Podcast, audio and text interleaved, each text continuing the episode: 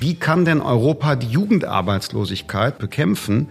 Ich hätte immer gedacht, das ist irgendwo auch eine Frage der nationalen Wirtschafts- und Bildungspolitik. Wenn man das versucht, nach Brüssel zu delegieren, gibt es nur Enttäuschungen.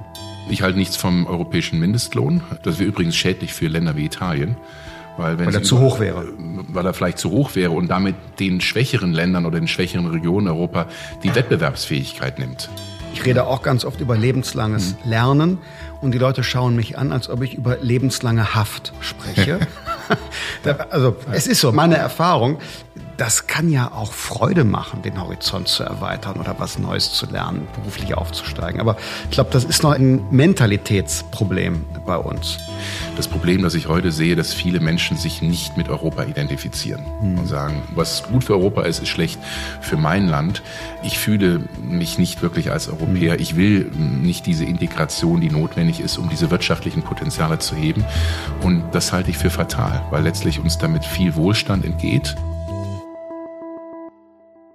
Ja, herzlich willkommen wieder aus dem Reichstag zur siebten Folge meines Podcasts Ein Thema, zwei Farben. Und die zweite Farbe heute, die ich eingeladen habe, ist Professor Marcel Fratscher. Er ist Chef, also Präsident des Deutschen Instituts für Wirtschaftsforschung des DIW hier in Berlin und er ist Professor für Makroökonomie und Finanzen an der Humboldt-Universität zu Berlin. Herzlich willkommen.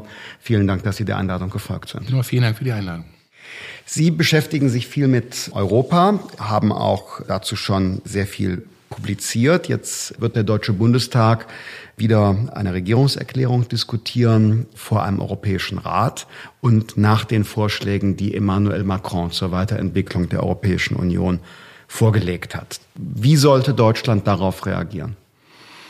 Wie sollte Deutschland auf Emmanuel Macrons Vorschläge reagieren? Was sollte unsere Position zur Weiterentwicklung der EU sein? Naja, zuerst einmal wäre es gut, wenn Deutschland überhaupt eine Position hätte. Und was ich schockierend finde und wirklich enttäuschend finde, ist, dass das der dritte Vorstoß von Emmanuel Macron ist. Es ist ja nicht der erste. Mhm. Sorbonne-Rede. Sorbonne-Rede. Genau. Er hat vor sein oder direkt nach seiner Wahl 2017 schon eine große Rede gegeben. Also er hat dreimal konkrete Vorschläge gemacht, Deutschland jedes Mal die Hand gereicht und Deutschland hat jedes Mal gesagt, nee, wollen wir nicht wirklich. Und also erstmal, Deutschland muss eine Antwort liefern. Denn nochmal, wenn man überlegt, was treibt Europa voran, was bringt Europa voran, war es in den letzten 70 Jahren immer die deutsch-französische Partnerschaft. Nur wenn die beiden Länder sich einig waren, gesagt haben, hier, so können wir es machen, jetzt lass uns mal alle anderen Europäer auch mitnehmen, kann es gelingen. Und Deutschland kommt dort seiner Verantwortung nicht nach. So sehe ich das im Augenblick. Wir sind viel zu sehr mit uns selbst beschäftigt, haben so das Gefühl, die anderen Europäer wollen uns über den Tisch ziehen. Die wollen doch nur unser Geld und wir ignorieren dabei, dass auch wir große Gewinner der europäischen Integration, auch der Währungsunion sind. Also konkret würde das heißen, einen Vorschlag auf den Tisch legen, der ein Kontrapunkt zum Französischen legt. Wenn Sie sich anschauen, was Herr Macron sagt, ich stimme mit vielen überein, mit vielen auch nicht. Er hat so eine Philosophie eines sehr starken Staates. Der Staat muss machen. Er ist Franzose. Es ist ja. die französische Philosophie und wir Deutschen sind immer eher aus der marktwirtschaftlichen Ecke gekommen, der sozialen Marktwirtschaft und gesagt, wir brauchen aber auch einen gut funktionierenden Binnenmarkt, wir brauchen marktwirtschaftliche Prozesse, der Staat kann eben nicht alles, wir brauchen eine gesunde Balance zwischen Staat und Markt. Und da sollten wir einen Kontrapunkt setzen. Ich würde es nennen, ein Programm für Wachstum, Jobs und Stabilität. Also etwas, was wirklich marktwirtschaftlich ist. Schwerpunkt legen auf Veränderung des Binnenmarktes insbesondere im digitalen Bereich. Im digitalen bei Bereich, Banken. bei den Banken. Kapitalmarktunion ist etwas, was komplett fast gar nicht mehr diskutiert wird, obwohl das ein wichtiges Ziel war. Digitales Dienstleistungen. Wir brauchen Regeln, die funktionieren. Die funktionieren heute zu häufig eben nicht sprich fiskalischer Kompakt, also was ist mit der Finanzpolitik, mit den Schulden, mit der Strukturpolitik. Und gleichzeitig brauchen wir Mechanismen, so dass die Integration vorangeht. Also ich würde es immer nennen, ja, Macron will mehr Solidarität. Er sagt, wir müssen mehr gemeinsam zusammenstehen, wir müssen einander helfen. Müssen wir unbedingt. Auf der anderen Seite brauchen wir Eigenverantwortung, dass Länder ihre Hausaufgaben machen, so dass dann diese Solidarität auch mhm. funktionieren kann. Also wo er Solidarität betont, würde ich sagen, Eigenverantwortung ist wichtig und wenn man die beiden Dinge zusammenbringt, sind sie keine Widersprüche, sondern ergänzen einander. Also ich glaube, Deutschland braucht einen Kontrapunkt mit einem stärkeren Fokus auf funktionierende Märkte und den Binnenmarkt. Also mit Blick, was die Wirtschaftswährungsunion, Finanzen angeht, brauchen wir einen Kontrapunkt. Will ich gleich nochmal mit einem anderen Aspekt auf Sie zukommen. Aber wenn jetzt nur mal die deutsche Antwort sieht. Ich würde so sagen, wir müssen doch bei den großen Fragen in Europa wieder handlungsfähig werden. Also gemeinsame europäische Verteidigungspolitik, Einwanderungspolitik und, und Grenzschutz, Handel im Welthandel. Also ich weiß nicht, wie Sie das sehen. Ich fand das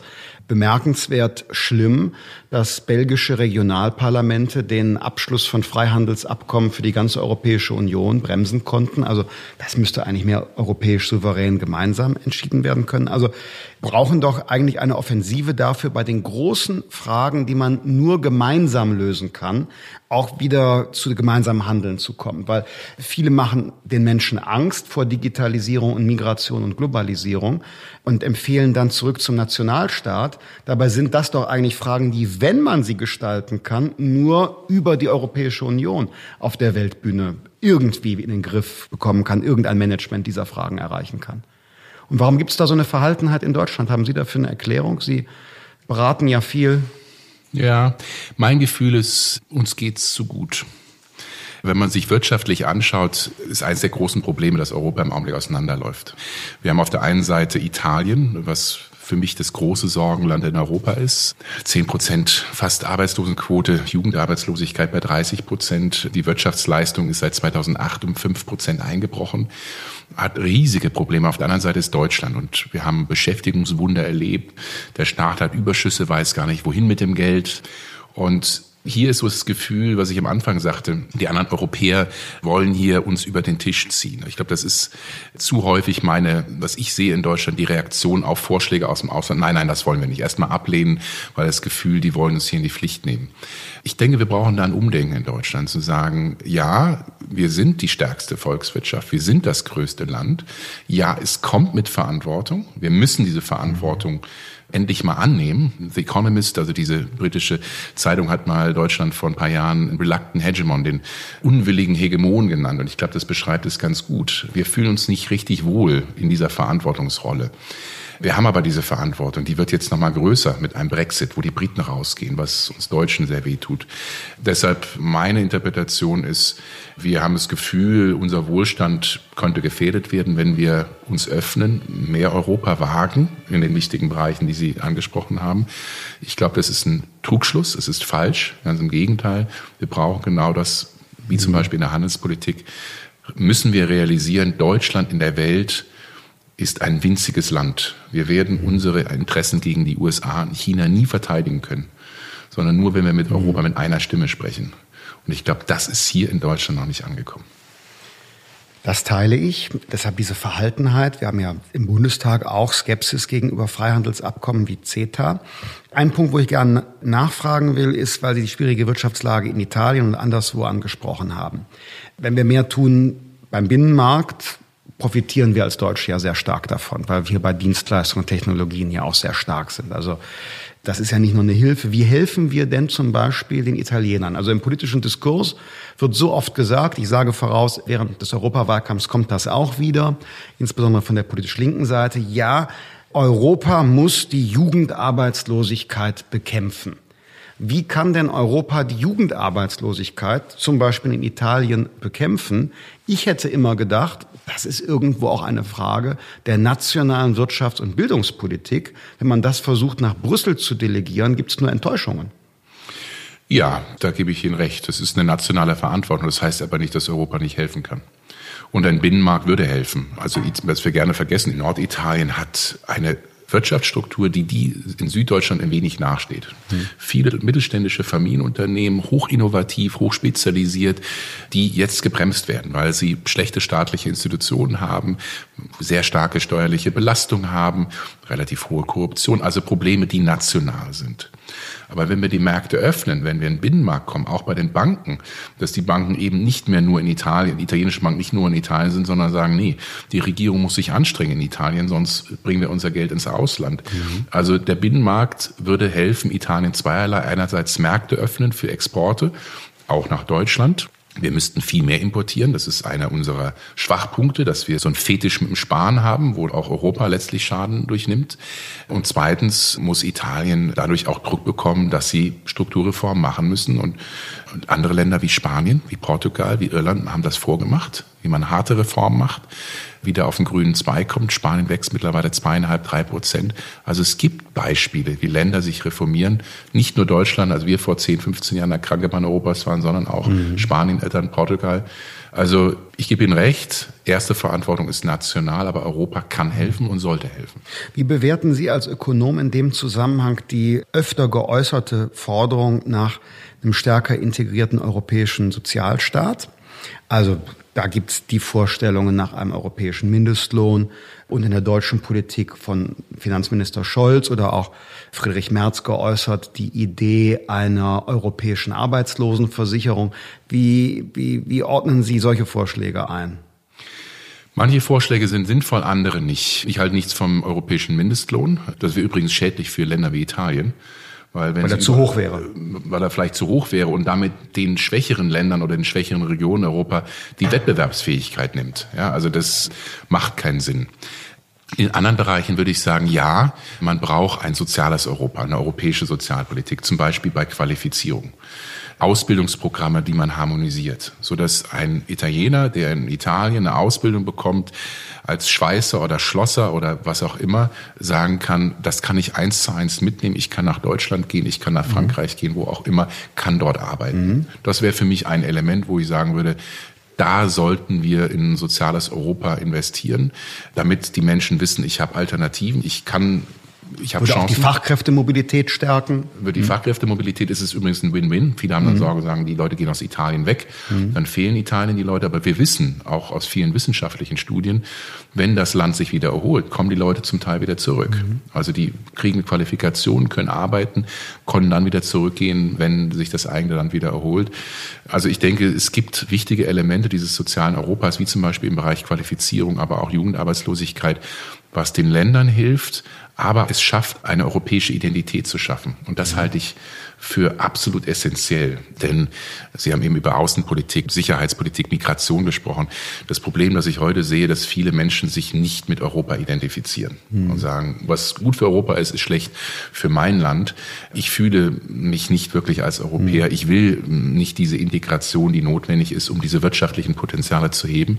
Und das halte ich für fatal, weil letztlich uns damit viel Wohlstand entgeht und zum Glück, und das ist vielleicht ein hoffnungsvoller Kommentar, ist, wir sehen schon, dass es auch eine Generationenfrage ist. Mhm. Die jungen Menschen ja. haben eine ganz andere Einstellung, sind viel offener, viel europäischer als die älteren Menschen, was man jetzt auch im Brexit sieht. Mhm. Also ich nehme Ihren Punkt auf mit dem Qualifikationsrahmen. Da muss man möglicherweise hier auch im deutschen Parlament noch mal tiefer bohren, was man tun kann. Ich sehe das als eine Chance, auf Jugendarbeitslosigkeit in Südeuropa zu antworten, indem auch Ausbildung bei uns möglich ist. Also wir haben Fachkräftemangel, wir haben ungenutzte Kapazitäten, zum Beispiel in Ostdeutschland, in Berufsschulen, überbetrieblichen Ausbildungseinrichtungen. Da müsste man einen klugen Weg finden, um da Angebote zu machen, deckt unseren Fachkräftebedarf, gibt Perspektiven. Also da d'accord. Jetzt haben Sie nur bewusst oder unbewusst diese kritische Frage europäischer Arbeitslosenversicherung mhm. umschifft. Also ich sage Ihnen mal meine Meinung dazu. Mhm. Führt das nicht dazu, dass wir mit deutschem Geld von Steuerzahlern oder gar Beitragszahlern die negativen Auswirkungen zum Beispiel italienischer Wirtschaftspolitik abfedern und deshalb ein Stück weit auch die Verantwortlichkeit verwischen. Also ich finde das keine gute Idee, auch keine solidarische Idee, sondern im Gegenteil eher eine Schwächung der Zuordnung politischer Verantwortung für Fehlentscheidungen in der Wirtschaftspolitik.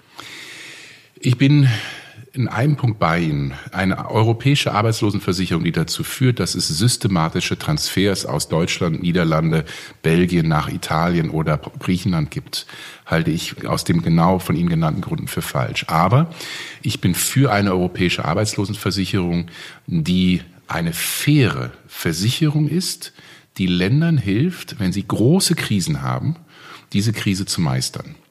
Ich will es erklären, wie es gemeint ist. Also wir haben dazu hm, Vorschläge gemacht, wie es aussehen könnte, dass man sagt, nehmen wir mal Irland, um jetzt mal ein anderes Beispiel zu nehmen. Nehmen wir mal an, es kommt ein harter Brexit. Irland wird sofort die werden am härtesten getroffen werden, weil die halt so abhängig sind vom Handel mit Großbritannien.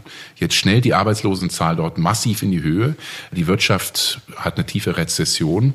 Eine europäische Arbeitslosenversicherung könnte sagen, wir übernehmen einen Teil der Arbeitslosenversicherung oder wir zahlen jedem irischen Arbeitslosen eine gewisse Summe Geld für eine gewisse Zeitperiode um dem Land zu helfen, ihre Wirtschaft zu stabilisieren, dass die Rezession nicht so tief ist, so dass sie erstens weniger Arbeitslosigkeit gibt, zweitens die, die arbeitslos sind, schneller wieder in Arbeit kommen, also die Wirtschaft sich schneller erholen kann.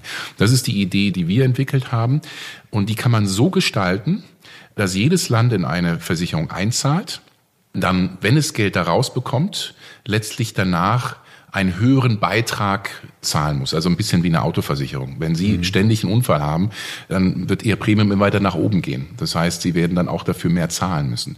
Also man kann eine europäische Arbeitslosenversicherung so gestalten, dass sie ex ante wie ex post, also auch im Nachhinein fair ist, sodass keine Transferunion entsteht. Mhm. Man kann es also machen und so ein Mechanismus, wo Deutschland eben nicht der Zahler ist und immer den anderen Geld überweist, sondern wo es wirklich eine faire Versicherung ist, wo dann auch Deutschland mal profitieren würde. Deutschland hätte davon im Prinzip auch 2003, 2004, 2005 profitieren können. Das halte ich für gut, weil es die Identifikation mit Europa stärkt, weil es hilft, Krisen abzumildern und das ist letztlich dann wieder im Interesse mhm. aller, also nicht nur des betroffenen Landes. Also meine Frage ist, brauchen wir das? Ich leugne nicht, es gibt die Gefahr eines externen Schocks. Also das ist nicht aus strukturellen Reformversäumnissen zu reduzierter Wettbewerbsfähigkeit kommt, sondern es gibt einen externen Schock, Brexit. Aber haben wir nicht da jetzt schon Instrumente, die das auffangen können? Also zum Beispiel könnte ein Land sich am Kapitalmarkt verschulden, ja auch über die Fiskalregeln hinaus im Fall einer Krise. Hat Deutschland ja gemacht. Seinerzeit, den Zeitraum, den Sie genannt haben, damals hat Gerhard Schröder ja die Maastricht-Kriterien bewusst gebrochen, weil er gesagt hat, wir müssen hier Reformen machen. Ob richtig oder falsch ist nicht das Thema. Es war nur möglich. Also meine Frage ist, warum brauchen wir da noch was Zusätzliches? Die Befürchtung, die ich damit verbinde, ist, man baut immer mehr Intransparenz auf und man weiß gar nicht mehr, wo sind eigentlich Finanzströme, die fließen. Und vielleicht ist das meine, soll ich sagen, persönliche Sichtweise nur. Aber ich finde Transparenz gut. Also möglichst wenig linke Tasche, rechte Tasche und oben und unten und hinten rum und da eine Verrechnung, sondern klare Transfers. Und diese neuen Töpfe führen für mich zu Intransparenz. Das sollte es nicht, da gebe ich Ihnen recht. Es muss schon transparent und offen sein. Aber zum ersten Teil Ihrer Frage oder Ihres mhm. Kommentars ist die zwei Krisen, globale Finanzkrise und europäische Krise, der letzten zehn Jahre hat uns, glaube ich, schmerzvoll gezeigt, dass ein solcher Stabilisierungsmechanismus durchaus sinnvoll wäre. Dass viele Länder davon deutlich profitieren würden, weil sie eben nicht unbegrenzt an den Kapitalmarkt gehen können. Daher halte ich das im Interesse nicht nur der betroffenen Länder jeweils, sondern auch Europas. Also auch wir Deutschen profitieren davon. Wenn ich mir überlege, was war das Problem in den Jahren 2010 bis 2015 in Deutschland oder 2014, da hatten wir auch relativ schwache Wachstumszahlen. Der Hauptgrund war, dass Europa in der Krise war, dass unsere Exporte weggebrochen sind. Also wir haben eine Volkswirtschaft, die wahnsinnig offen ist. Knapp 40 Prozent unserer Wirtschaftsleistung sind Exporte. Und deshalb ist es eigentlich in unserem Interesse, dass andere europäische Länder keine Krisen haben oder schnell wieder mhm. rauskommen. Deshalb also auch in unserem Interesse wäre es im Prinzip so eine Stabilisierung zu haben. Aber das kommt ja sowieso auch über die Währungsunion. Da wird ja gegenwärtig über viel diskutiert, wie wir den Euro krisenfest machen. Wir hatten diese improvisierten Maßnahmen seit 2010 und jetzt geht es um die zukünftige Gestaltung der Wirtschafts- und Währungsunion. Was brauchen wir da aus Ihrer Sicht für eine Währung, die stabilisiert ist? Mhm. Zum einen, der Euro kann nur funktionieren, wenn die gesamte Wirtschaft der Eurozone einigermaßen homogen ist. Das heißt, nicht auseinanderläuft. Was heißt homogen? Gleiches Wohlstandsniveau oder gleiche Solidität? Noch ein dritter Punkt, ein ähnlicher Zyklus. Okay. Den gleichen Wohlstand wird man nie erreichen. Mhm. Das will man, haben wir selbst innerhalb von Deutschlands mhm. nicht. Gleiche Solidität werden wir auch nicht haben. Das, davon sind Länder wie Italien, zu weit entfernt, wenn Sie sich mal die Staatsverschuldung angucken, sondern es muss letztlich so sein, dass der Euro und die Geldpolitik in der Eurozone für alle Länder einigermaßen gleich funktioniert, gleich gut funktioniert und für alle Länder gleich angemessen ist. Und das, das ist bedeutet also gegenwärtig ist für Deutschland der Außenwert des Euro zu niedrig, der Zins zu niedrig. Für andere wäre ein höherer Zins der Exitus. Mhm. Genau. Und im Augenblick hat man halt so eine Lösung, ja, das ist, wie Sie sagen, für Deutschland sind die Zinsen wahrscheinlich zu niedrig, für Italien sind sie wahrscheinlich zu hoch. Die bräuchten eigentlich nochmal niedrigere Zinsen. Und das zeigt dann so, wo der Euro dann wirklich so eine Zerreißprobe kommt. Mhm. Das ist nicht die Schuld des Euros oder der EZB, das muss man auch mal betonen, sondern das ist letztlich das Resultat dieser großen Unterschiede über Länder hinweg. Auch das, was Sie angesprochen haben. Viele Länder haben ihre Hausaufgaben noch nicht gemacht, was Strukturreformen betrifft. Und was ist notwendig? Also ich würde sagen, auf jeden Fall das, was wir eben angesprochen haben. Wir brauchen einen wirklich funktionierenden Binnenmarkt, auch für Dienstleistungen, für Banken, eine Bankenunion und für eine Kapitalmarktunion. Sodass, wenn Sie ein kleiner Unternehmer sind und eine kleine Unternehmerin sind, dass sie überall in der Eurozone, ob, egal ob sie jetzt in Sevilla, in Dublin oder in Düsseldorf sitzen, die gleichen Konditionen haben, Kredit aufzunehmen, ihre Investitionen zu finanzieren, dass sie überall die gleichen Bedingungen haben. Und für die Banken wäre es auch gut, wenn sie einen Markt haben, weil unsere deutschen privaten Banken müssen, wenn dann in Europa wachsen, weil im Inland mit Volksbanken und Sparkassen ist kein Potenzial mehr da. Genau. So, und die können nur nach Europa hin wachsen, also wäre auch in deren Interesse. Die können wachsen und können damit auch Risiken reduzieren. Und das ist ja meine nächste große Sorge, dass italienische Banken hauptsächlich italienische Staatsanleihen kaufen. Das heißt, wenn Italien irgendwo eine Schieflage kommt, dann haben, haben sind die Banken mit kaputt. Sind die Banken mit kaputt oder umgekehrt. Meine größte Sorge ist, dass die italienischen Banken in eine Schieflage kommen und dadurch der italienische Staat in Schieflage mhm. gerät. Ja, und diese nationale, immer engere nationale Verquickung, das ist das große Problem, wo Risiken potenziert werden. Und das kann man letztlich nur brechen, indem der Binnenmarkt wirklich vollendet wird. Und Kapitalmarktunion, Bankenunion wäre ein ganz wichtiges Element. Ich denke, man braucht stärkere europäische Institutionen. Bisher war es ja immer so, dass man sich auf die EZB verlassen hat, die Europäische Zentralbank. Die, werden das schon richten, die werden dann da schon Notfallmaßnahmen machen, wie im Jahr 2012. Sie erinnern sich, als Mario Draghi damals dieses Versprechen abgegeben hat. Whatever it takes. Whatever it takes, wo viele Deutsche gesagt haben, Gottes Willen, was verspricht er da? War super effektiv, weil er nie auch nur einen Euro hat in dem Programm kaufen müssen. Aber natürlich fühlt man sich damit unwohl, dass man sagt, eigentlich sollte das nicht die Zentralbanken sein müssen, die hier die Stabilität gewährleistet, sondern eigentlich sollten es die Regierungen sein. Deshalb, ich glaube, man braucht europäische Mechanismen, die den Ländern mehr auf die Finger klopft, sagt, macht ihr die richtigen Reformen, kommt ihr voran, macht mehr Strukturreformen. Also da, glaube ich, braucht man bessere Mechanismen. Man müsste die Europäische Kommission stärken. Das sehe ich ein bisschen als manchmal auch, wo wir in Deutschland Fehler begehen. Ja, die wollten damals Spanien und Portugal abstrafen für eine zu hohe Neuverschuldung. Man hat hier der Herr Schäuble damals noch als Finanzminister angerufen, gesagt, bitte nicht, mach das mal mhm. nicht, straf die mal nicht. Aber also das ist so dieser Spannungsprozess. Die nationalen Regierungen wollen mitsprechen aber vertreten dann zu häufig ihre eigenen nationalen Interessen. Aber die Lösung wäre doch eine unabhängige Institution. Genau. Also eine Art europäischen Währungsfonds, genau. eben nicht politisch wie Kommission oder nationale Regierung, der dann sagt, Moment, ihr erfüllt die Fiskalregeln nicht, also gibt es eine Form der Sanktionierung, ihr müsst was in einen Fonds einzahlen oder wie auch immer. Und zwar ohne, dass man sagt, ach, die haben gerade Wahlen. Genau. genau. Wie es ja der Fall war bei Spanien und Portugal. Ja. Schäuble rief ja. an, weil die haben Wahlen, da können wir jetzt nicht verlangen, dass die solide sind. Ja, genau. Und das heißt letztlich, man muss die europäischen Institutionen stärken und nicht schwächen. Also heißt auch letztlich weniger nationale Souveränität, mehr geteilte Souveränität.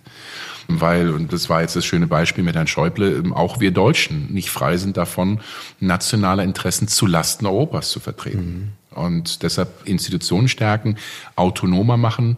Klar, wir müssen auch irgendwo Rechenschaft ablegen, also ganz unabhängig können sie auch nicht sein. Europäische Parlament stärken. Ich würde auch den europäischen ESM zum Europäischen Währungsfonds ausbauen, der auch wirklich Kapazitäten hat, in die Länder zu gehen, zu sehen, was passiert da, machen die die richtige Politik, mhm. um frühzeitig gegenlenken zu können. Also das wäre für mich ein weiteres Element, zu sagen, damit kommen wir zu mehr Solidität hin, mehr Glaubwürdigkeit und auch ja mehr Identität für Europa, wenn die Leute sagen, ja, wir haben gute Institutionen in Europa, so wie wir das mhm. in Deutschland auch haben, denen kann ich vertrauen. Mhm.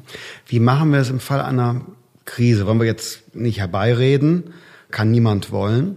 Aber wir haben ja erlebt bei den letzten Finanzkrisen und auch der Schuldenkrise in Europa, dass die Steuerzahlerinnen und Steuerzahler den ganzen Scherbenhaufen bezahlen mussten. Und es ist mal vor der FDP gewarnt worden, BlackRock. Ja, die haben als amerikanischer Hedgefonds oder Fondsgesellschaft vor der letzten Bundestagswahl gewarnt vor der FDP, weil wir der Auffassung sind, diese Situation darf sich niemals wiederholen. Und zukünftig sollten die Eigentümer und Gläubiger von Banken beziehungsweise die Inhaber von Schuldentiteln des Staates, von Staatsanleihen zur Kasse gebeten werden. Und am liebsten das auch automatisch bin ich 100 Prozent bei Ihnen. Wir haben mit 14 deutschen, französischen Ökonomen im letzten Jahr ein Papier geschrieben, wo wir die Reform der Währungsunion, die wir uns vorstellen, vorgestellt haben. Und da waren auch Teil davon eines Insolvenzregimes, zu sagen, mhm. Länder, Staaten müssen auch pleite gehen können. Mhm. Das hat sehr viel böse, böses Blut in verschiedenen Ländern Europas, auch in Deutschland verursacht, was ich zum Teil verstehe. Eine Staatspleite darf immer nur die letzte, allerletzte Option sein. Ja, also ein Staat muss solide sein, ein Staat muss garantieren können, ein Staat muss auch seine Gläubiger zurückzahlen. Aber es muss diese Möglichkeit geben. Ich bin da mittlerweile relativ entspannt, weil es gibt den Präzedenzfall. Der Präzedenzfall ist Griechenland im Jahr 2012. Haben damals einen Schuldenschnitt gemacht viel zu spät. Der hätte 2010 kommen müssen. Gerade deutsche Banken hätten dort viel Geld verloren, wenn die 2010 das hätten machen können. Genau, danach waren es öffentliche Gläubiger. Danach waren es öffentliche Gläubiger. Also die haben letztlich die privaten Banken, französische als allererstes, deutsches ja. als zweites, haben sich zurückgezogen. Die öffentlichen Gläubiger sind nach Griechenland reingegangen. Dann kam der Schuldenschnitt und die Banken kamen davon. Aber den Punkt, den ich machen will, ist, gibt die Möglichkeit eines privaten Schuldenschnitts. Der wurde in Griechenland durchexerziert mhm. im Jahr 2012. Die privaten, die wenigen, die damals noch da waren, haben zum Teil einen Schuldenschnitt von, von 65, 70 Prozent bekommen. Also die haben auf jeden Euro, den sie hatten, 65, 70 Cent verloren. Also schon ein deftiger Schnitt. Und das auch ganz klar zu sagen, in der Zukunft wird auch das passieren, wenn ein Land Geld vom Rettungsschirm ESM haben will, dann passiert das nur, wenn es einen Schuldenschnitt gibt. Absolut automatisch. Schuldenschnitt muss ja auch nicht heißen, dass alles weg ist, sondern man kann genau. ja verpflichtend einfach die Dauer verlängern oder man macht zehn Prozent. Ich glaube, dass das notwendig ist, um überhaupt wieder Marktwirtschaft einzuführen. Marktwirtschaft heißt doch, wenn ich Geld von jemandem bekomme, zahle ich dafür einen Zins und der richtet sich nach dem Risiko. Und wenn es kein Risiko gibt, weil man weiß, na ja, also die europäische Staatengemeinschaft, die zahlt schon die Zeche und egal, ich kriege den schönen Zins, aber ob Griechenland, Italien oder Deutschland ist egal. Also wenn man das durchbrechen will, dann geht es doch nur damit, dass man weiß, okay, wenn ich Italien jetzt Geld gebe, eine Staatsanleihe kaufe, dann ist das riskanter als im Fall von Deutschland. Sonst ist das doch pervers. Absolut. Dieses System. Absolut. Man, man sieht es schon zum Teil. Ne? Also die italienische Regierung zahlt im Augenblick 2,6 Prozent auf eine zehnjährige Anleihe. Die deutsche Regierung zahlt 0,1 Prozent. Also da ist schon eine große Spanne. Man kann sagen, es muss noch größer sein. Also den Fehler, den man in der europäischen Krise gemacht hat, ist in Griechenland, ist, dass man die deutschen, französischen Banken raus sind und letztlich, die, die dafür zahlen mussten, sind die griechischen Bürgerinnen und Bürger. Mhm. Die müssen dafür gerade stehen. Das ist eigentlich das Perverse. Wenn wir in Deutschland mal wieder auf die Griechen schimpfen, erstens mal, wir öffentliche Steuerzahler haben hohe Risiken eingegangen mit vielen Krediten, aber wir haben keine Verluste eingefahren. Das ist auch ganz wichtig, den Menschen ehrlich in Deutschland zu sagen, nein. Oder auf der einen Seite, ja, Griechenland hat viele Kredite von Deutschland auch bekommen oder indirekt über den europäischen Rettungsschirm. Aber es ist nicht so, dass hier Verluste für den deutschen Steuerzahler eingefahren wurden. Noch nicht. Ich hoffe, es wird auch nie kommen. Es ist durch ein Risiko da. Aber da bin ich bei Ihnen. Also eine Staatsinsolvenz muss in der Zukunft häufiger genutzt werden, damit es wirklich glaubwürdig wird. Mhm. Wie machen wir das mit den Banken? Wir waren ja einer Meinung bei der Banken- und Kapitalmarktunion, damit es da einen Binnenmarkt gibt, für uns Kundinnen und Kunden von Vorteil. Aber davor steht ja noch ein großes Problem oder damit verbunden ist ein großes Problem. Wie halten wir es eigentlich mit der Einlagensicherung? Man wird erklären, wenn eine Bank in die Knie geht, dann ist das Geld für die Einleger, also die ein Konto da haben, nicht weg, sondern es gibt Absicherungsmechanismen, die dafür sorgen, dass die Bank pleite geht, aber ich trotzdem das, was ich auf dem Konto habe, weitgehend ausgezahlt bekomme oder komplett ausgezahlt bekomme. Da haben wir in Deutschland Sparkassen und Volksbanken, die haben eigene Systeme, die privaten Banken haben ein System. Und jetzt gibt es eine Debatte, das in Europa einheitlich zu machen. Das heißt, plötzlich sind die privaten und die Sparkassen und Genossenschaftsbanken in einem System und das nicht nur innerhalb Deutschlands, sondern in ganz Europa. Mit dem Problem, dass in Italien, Sie haben es angesprochen, der gesamte italienische Staat überwiegend bei den eigenen Banken verschuldet ist und dass eben jetzt nicht die solidesten Papiere sind. Gerade wenn die Links- und Rechtspopulisten da den Fiskalregeln eine lange Nase drehen. Eigentlich kann man das doch unter Interessenwahrnehmung für die deutschen Steuerzahler und Bankkunden gar nicht gutheißen. Wenn man das jetzt so machen würde, dass alle gleich viel garantieren, gebe ich Ihnen recht. Ich will einen Schritt zurück. Also prinzipiell macht eine europäische Einlagensicherung Sinn. Wenn alle Länder die gleichen Risiken hätten und alle Banken die gleichen Risiken hätten, nehmen wir mal an. Dann gäbe es ja kein Problem. Dann gäbe es kein Problem. Aber das ist die Idee dahinter, dass also wenn ein Land in Schieflage kommt oder Banken in einem Land, dieser nationale Topf Einlagesicherungsfonds ausgeschöpft ist, dass er dann als zweiten Schritt auf einen europäischen Topf zugreifen kann. Das ist sinnvoll, weil sie damit den Menschen in dem Land sagen, hört mal zu, euer Geld ist sicher. Ihr müsst hier keine Panik schieben. Weil das ist ja die Sorge der Bankenkrise, dass die Leute sagen, ich kriege mein Geld nicht zurück, ich laufe jetzt als erstes zur Bank. Und erst durch diese Panik sind die Banken dann bankrott, weil sie letztlich mhm. keine Einlagen mehr haben. Und diese Panik zu verhindern, zu sagen, hier ist auch ein europäischer Fonds dahinter, der als letzte Instanz garantiert, dass jeder von euch sein Geld zurückkommt. Das ist prinzipiell richtig. Dann bin ich natürlich als zweiten Schritt bei Ihnen. Solches System kann man nur machen, wenn die Risiken ungefähr gleich verteilt sind und es nicht heißt, okay, in Deutschland werden wir nie auf diesen europäischen Fonds zugreifen. In Italien ist es sehr wahrscheinlich. Deshalb müssen vor dieser Einlagensicherung Schritte kommen, zu sagen, man muss die Risiken in Italien abbauen. Und Länder oder Banken und Länder, die höhere Risiken haben, müssen auch mehr in diesen Topf einzahlen. Also ähnlich wie bei der Arbeitslosenversicherung. Ich glaube, es kommt letztlich immer auf die Ausgestaltung an. Und man kann so eine Einlagensicherung so machen, dass sie nicht heißt, der deutsche Steuerzahler zahlt für den Rest Europas, sondern dass man sie wirklich fair macht. Und Übrigens, kleine Anmerkung, 2008 bis 2010 in der globalen Finanzkrise. Welcher Steuerzahler hat mit die höchsten Kosten über Bankenpleiten gehabt in Europa? Nach Irland war Deutschland, hat die zweithöchsten Verluste gehabt, wo der Steuerzahler für Banken einspringen musste in ganz Europa. Also wir sind auch nicht die Engel und die alles richtig gemacht ja, haben. Ganz im, Geg ganz im, Gegenteil. Gegenteil. Also wenn man die deutschen Landesbanken sieht, öffentlich-rechtlich, ja. Sparkassenfamilie, teils kommunale Anteilseigner, kein echtes ja. Geschäftsmodell, die haben gespielt und spekuliert. Und da sind die, ich komme ja aus Nordrhein-Westfalen, Westdeutsche Landesbank, die abgewickelt werden musste und noch wird, da ist der Schaden entstanden. Aber da sind wir schon jetzt bei Deutschland. Wie sehen Sie die, die aktuelle wirtschaftliche Entwicklung mit Blick auf die nächsten Jahre bei uns? Ja, wir haben gerade heute Morgen unsere neue Prognose, Konjunkturprognose veröffentlicht. Und? Ähm, wir sind nicht so optimistisch wie die anderen. Wir haben also oh. knapp, knapp ein Prozent Wachstum für dieses Jahr, 1,8 Prozent für nächstes Jahr. Wir haben so ein langfristiges Potenzialwachstum von 1,5 Prozent. Also da sieht man, dieses Jahr ist ein bisschen schwächer. Nächstes Jahr wird wieder ein bisschen stärker. Die letzten Jahre waren eigentlich sehr gut. 2015 bis 2017 hatte über zwei Prozent Wachstum. Mhm. Ich bin eigentlich eher Optimist, weil ich das Potenzial in Deutschland sehe. Und wir haben drei große Erfolgsgeschichten, die mich optimistisch stimmen. Wahnsinnig beeindruckendes Beschäftigungswunder in Deutschland. Wir haben rekordniedrige Arbeitslosenquote, aber vor allem haben wir die Beschäftigungsquote erhöht, gerade bei Frauen, gerade bei älteren Menschen. Deutschland hat massiv von Zuwanderung profitiert aus anderen europäischen Ländern. Fünf bis sechs Millionen Europäer die letzten 10, 15 Jahre nach Deutschland gekommen ist, was uns wahnsinnig geholfen hat. Und Deutschland hat heute immer noch ein hohes Potenzial, vor allem Frauen. Das ist für mich das große, ungehobene Potenzial im Arbeitsmarkt. Viele Frauen arbeiten Teilzeit und sagen, ich würde gerne mehr arbeiten.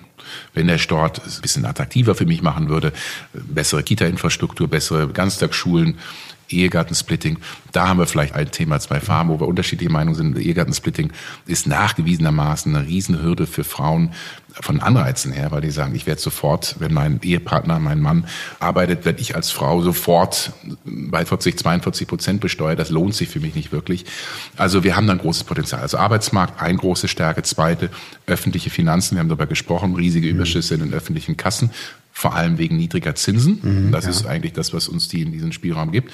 Und weil die Investitionsmittel nicht alle abfließen? Und weil, weil die Kapazitäten ausgelastet sind. Ne? Genau, ja. Und dritte große Erfolgsgeschichte ist unser Mittelstand, hohe Wettbewerbsfähigkeit international, also wirklich beeindruckend.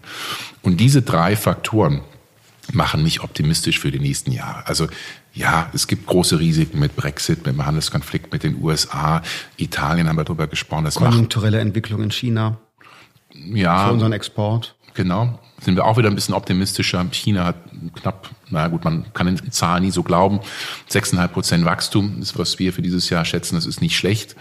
Aber China wird auch früher oder später eine Finanzkrise erfahren. Das, glaube ich, ist unvermeidlich. Aber so aus der eigenen Substanz heraus hat Deutschland noch ein paar gute Jahre. Und meine größter Kritikpunkt ist es, das, was wir in Deutschland heute machen, ist, wir verzocken unsere Zukunft. Wir haben viel Möglichkeiten heute mit den öffentlichen, mit diesen Stärken, die ich eben beschrieben habe. Wir investieren das aber nicht klug in die Zukunft. Und in vielen Zukunftsbereichen sind wir hinten dran. Wir haben am Anfang über digitale Infrastruktur gesprochen, die schlecht ist in Deutschland, richtig schlecht ist. Wir müssten viel bessere Rahmenbedingungen für Unternehmen setzen, dass mehr private Investitionen entstehen können. Das ist ein Thema, das ich seit vielen Jahren immer wieder kritisiere. Wir haben zu niedrige private Investitionen. Unternehmen in mhm. Deutschland sagen eher, ich gehe ins Ausland, investiere lieber woanders, als das hier in unserem Land zu tun. Wir müssten viel mehr in Innovation und viel mehr in Bildung stecken ein durchschnittliches Bildungssystem zu haben, wo man sagt, ja, im, PISA-Test über Länder hinweg sind wir doch irgendwo in der guten Mittelschicht. Das reicht nicht für ein Land, das den Anspruch hat, heute oder heute mit das höchste Pro-Kopf-Einkommen, den höchsten Wohlstand in ganz Europa hat. Also da sehe ich den Kritikpunkt, wir verschlafen diese goldenen Jahre, in dem eben nicht genug in die Zukunft investiert wird. Und man sieht die ersten Anzeichen, ja, wenn Sie sich anschauen, wo entstehen in den Zukunftsbereichen IKT, Informationskommunikationstechnologien, wo entstehen die Unternehmen? Das sind keine europäischen, das sind keine deutschen, das sind amerikanische oder asiatische. Mhm. Und da verpennen wir viel. Und deshalb mache ich mir große Sorgen, dass wir diese goldenen Jahre nicht klug nutzen, sondern uns auf der faulen Haut aussuchen. Ich bin natürlich, wie Sie ahnen, im Appell bei Ihnen. Und für mich jetzt überraschend auch in dem, was Sie als Therapie vorgeschlagen haben. Ich hatte immer eingeordnet, dass Sie vor allen Dingen eine Priorität bei öffentlichen Investitionen sehen. Die sind auch notwendig, gar keine, gar kein Dissens. Aber ich hatte bei Ihnen immer so wahrgenommen, dass die Sensibilität für den Investitionsstau im privaten Sektor nicht so ausgeprägt ist. Und jetzt setzen Sie ausgerechnet den Punkt. Klar, 90 Prozent aller Investitionen sind privat, 10 Prozent sind öffentlich. Was tun wir, um das anzuschieben? Bessere Rahmenbedingungen für Unternehmen setzen. Ich habe eine unabhängige Expertenkommission der Bundesregierung geleitet mit Vertretern der Industrie, von mhm. Banken, aber auch von den Gewerkschaften. Mhm wo wir gesagt haben, Privatunternehmen brauchen drei Dinge. Einmal bessere Finanzierungsbedingungen, gerade mittelständische Unternehmen. Sie müssen Eigenkapital attraktiver machen. Fremdkapital, das klingt jetzt ein bisschen technisch. Also es muss sich lohnen, in Unternehmen zu investieren. Es muss sich lohnen, für junge Unternehmen auch mal Risiken einzugehen. Das heißt, damit Eigenkapital attraktiver ist, brauchen wir ein Wagniskapitalgesetz mit Abschreibungsmöglichkeiten bei nicht erfolgreichen Investitionen, ja. Veränderung der Verlustverwertung. Ja. Vielleicht berücksichtigen wir die Finanzierung mit Eigenkapital auch in der Steuer anders. Weil das finde ich zum Beispiel paradox. Ein Unternehmen, das zur Bank geht, einen Kredit nimmt, kann den Zins steuerlich geltend machen. Nimmst du Eigenkapital, dann kannst du es nicht steuerlich geltend machen. Dann müsste man eigentlich quasi fiktiv den entgangenen Zinsgewinn steuerlich realisieren. Ja. So. Sowas. Äh, genau, und das haben wir auch in der Expertenkommission besprochen und zum Teil auch vorgeschlagen. Ein bisschen was wurde von der Bundesregierung umgesetzt, nicht viel. Also ich gebe Ihnen mhm. recht, da muss es noch viel zu tun. Letztlich, das ist natürlich auch gerade eine Hürde für junge Unternehmen. Mhm. Also Verlustvortrag ist ein Thema, was dann für viele weniger attraktiv ist, dort zu investieren. Ähm, Körperschaftssteuer. Wir sehen jetzt Steuersenkungen bei Trump, Macron, die Chinesen folgen. Ja, da bin ich nicht bei Ihnen, weil ich gebe zu, die Steuern in Deutschland sind relativ hoch im internationalen Vergleich. Ich glaube aber, das ist im Augenblick nicht das Entscheidende. Denn die Unternehmen machen Rekordgewinne. Der Bundesfinanzminister freut sich. Also es liegt nicht daran, dass die Erträge zu gering sind, wieso die Unternehmen zu investieren, sondern es ist zu wenig attraktiv von der Finanzierung her. Das zweite ist Genehmigungsverfahren, Bürokratie, völlig überbordendes System, wo sie zum Teil zehn Jahre brauchen, um ein Windkraftrad zu bauen oder irgendeine andere Investition. Eine Wohnung zu bauen. Eine Wohnung mhm. zu bauen. Wohnungsbau ist ein gutes Thema oder ein trauriges Thema eigentlich. Und das dritte sind Fachkräfte. Also das sind so drei mhm. große Blöcke. Verwaltung, Administration, wie funktioniert das? Wie schnell kann ich das tun, was ich gerne möchte? Lohnt sich das, was ich tue? Kriege ich da von der Finanzierung her? Ist das wirklich von den Anreizen her da? Und kriege ich die richtigen Leute? Mhm. Also für mich ist das Körperschaftssteuer, Unternehmenssteuer nicht das primäre Problem. Also ich will das nicht komplett vom Tisch wischen und sagen, dass wir uns da nicht irgendwann bewegen müssen. Aber wenn man sich die Unternehmen heute anschaut, die Unterträge sind hoch. Woran es hapert, ist bessere Rahmenbedingungen, damit sich diese Investition auch wirklich lohnt. Also Sie sagen, Sie wollen die Körperschaftsteuer nicht komplett vom Tisch nehmen und umgekehrt will ich die Körperschaftsteuer oder generell die Steuerlast nicht zum alleinselig machenden archimedischen Punkt machen, an dem man jetzt zu drehen hätte. Nur ich frage mich, ob man das mit Zahlen jetzt präzise darstellen kann. Wir haben einen hohen Außenhandelsüberschuss. Aber die Erträge, die wir auf den Weltmärkten erzielen, werden von Deutschland natürlich auch wieder überwiegend im internationalen Bereich investiert. Für mich ist das, ich bin jetzt kein Ökonom wie Sie, sondern in Anführungsstrichen nur Politologe. Für mich ist das ein Indiz dafür, dass unsere Investitionsbedingungen, möglicherweise auch steuerlich, nicht attraktiv sind, dass im Inland investiert wird, sondern das Geld geht wieder nach draußen. Genau. Und deshalb kritisiere ich auch den deutschen Handelsüberschuss immer so sehr. Und das verstehen viele nicht. Die sagen, das ist doch super. Wir exportieren 240 Milliarden Euro jedes Jahr mehr, als wir importieren. Das ist doch, Sparen ist doch was Gutes. Sage ich, nee, Sparen per se ist weder gut noch schlecht. Die Frage ist, was Sie mit dem Geld machen. Und wenn Sie das Geld eben nicht hier lassen, weil die Unternehmen glauben, nee, es lohnt sich besser in China oder in der Türkei oder in Brasilien zu investieren, dann gefährden wir letztlich die Substanz mhm. in Deutschland. Dann werden auch irgendwann, das tun sie auch schon, wenn sich die DAX 30 Unternehmen, die 30 größten anschauen, dann haben die in den letzten zehn Jahren massiv Beschäftigung im Ausland aufgebaut, Beschäftigung in Deutschland abgebaut. Ganz aktuell VW. Ja, also wir sehen, ja, wir sehen das. Und das ist aus der Perspektive des Unternehmens eine völlig rationale, richtige Entscheidung, aber aus einer Volkswirtschaft, aus einer gesellschaftlichen Perspektive ist es schädlich. Und deshalb sehe ich die Leistungsbilanz über der Handelsbilanzüberschüsse in Deutschland für ein Riesenproblem. Nicht, weil wir zu viel exportieren an Gütern und Dienstleistungen, sondern weil wir zu wenig in Deutschland investieren. Deshalb sehe ich es als Problem. Und wir haben zu wenig Binnenkonsum, oder? Ja, wir könnten sicherlich mehr Binnenkonsum haben, das ist richtig. Da könnten wir auch wieder zwei Farben haben. Mhm. Ich glaube, es. Sie wollen höhere Löhne? wir haben einen zu großen Niedriglohnbereich. Mhm. Ja, wir haben einen riesigen Niedriglohnbereich. Jeder fünfte Arbeitnehmer, Arbeitnehmerin arbeitet zu unter 12 Euro die Stunde, häufig atypische Beschäftigungsverhältnisse, häufig auch Teilzeit und wo die Leute mehr arbeiten möchten. Die Frage ist, wie kommt man zu höheren Löhnen? Und das kann man nicht durch einen Mindestlohn verordnen, das kann man nicht erzwingen, aber man kann oder die Politik muss da einiges tun, um über bessere Qualifizierung, auch über Tarifverträge, Sozialpartnerschaften zu stärken. Kann eine ganze Menge tun, um Leuten Chancen zu eröffnen, sich besser zu stellen. Und dann würde auch die Konsumquote steigen. Mhm. Aber wenn wir Fachkräftemangel und gleichzeitig Niedriglohnsektor haben, dann ist das für mich wiederum ein Indiz, dass in der Tat die Qualifikationsfrage zu stellen ist. Oder? Ja. Damit also, Leute aus einer. Beschäftigung, die für sie auch persönlich unbefriedigend ist, aufsteigen können. Und also ich, ich glaube, dass der Schlüssel Qualifikation ist. Volkswirtschaftliches Qualifikationsniveau anzuheben. Ich gönne jedem auch einen höheren Lohn. Also bitte ja. missverstehen Sie mich nicht. Also klar, nur irgendjemand muss den Lohn bezahlen. Zunächst eine Arbeitgeberin, ein Arbeitgeber ja. und danach ein Konsument, der sagt, diese Dienstleistung oder das Produkt ist es mir wert. Und ja. da bildet der gute alte Markt eine Balance. Ja, und auch da ist natürlich wieder die Politik in der Pflicht. Wenn wir über Qualifizierung sprechen, dann reden wir über viele Zehntausende von Schulabgängern jedes Jahr, die ohne Schulabschluss abgehen, ja. wo sie genau wissen, die werden eben keinen Ausbildungsplatz bekommen oder so wo die in 10 oder 15 Jahren sein werden. Oder wir wissen auch, wenn man sich die Langzeitarbeitslosen anguckt, sie haben eine Ausbildung, die nicht wirklich mehr nachgefragt wird. Also sie müssen was anderes lernen.